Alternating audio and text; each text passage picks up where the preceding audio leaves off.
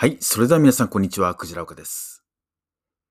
えー、私たち人間は、普段生活していてもそうですし、働いてもそうですし、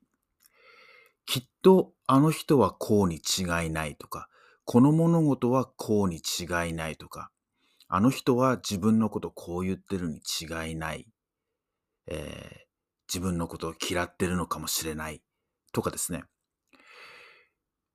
人それぞれ自分の頭の中のフィルターっていうのがあってですね、それで勝手な思い込み、勝手な解釈っていうのを平気でしてるんですよね。で、それがあたかも現実かのように、頭の中ではストーリー、映像が繰り広げられていて、いとも簡単にそっちの方向に、嫌な方向に、まあ、もっぱらネガティブな方向なんですけども、効果的でない方向に感情がなびいてしまうということがよくあります。まあ、これが、ま、人の認知、人の認識のなせる技なんですね。きっとこうに違いない。まあ、推理のようなものであったり、推測のようなものであったり。でもちろんこれは、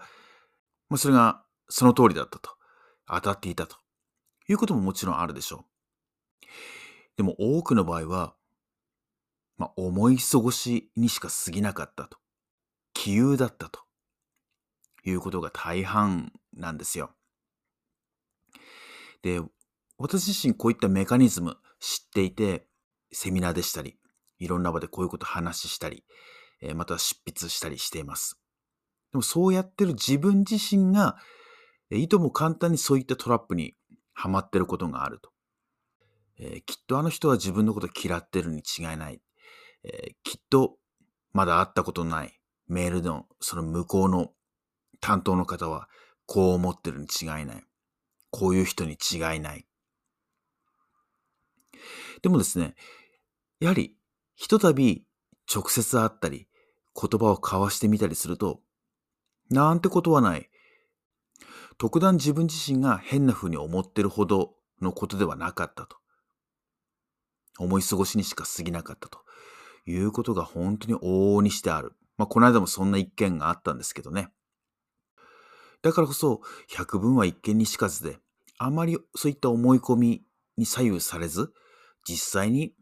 例えば電話して言葉を交わしてみるとか、実際に会ってみて、面と向かって、え言葉を交わしてみるであったり。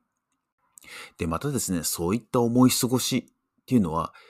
相手もそんな風にして感じてることがある。まあ、お互い連動してしまってるということが不思議にあるんですよね。だからこそ、こういったメカニズムを知っている自分自身が、まあ、積極的に手を差し伸べるじゃないですけども、その場に降りてって、そして何とはなしに感じてるかもしれないそのわだかまり、ほんとなんとなくのレベルなんですよ。っていうのを、まあ、打破する。で、ことですね、リモートであったりとか、まあ、遠隔で、えー、会ったことのない中で仕事していく中で、やっぱりメールでのやりとり、その文言とかですね、そういった特徴によって、まあ、いとも簡単に、あれ？なんか変な感じだなって。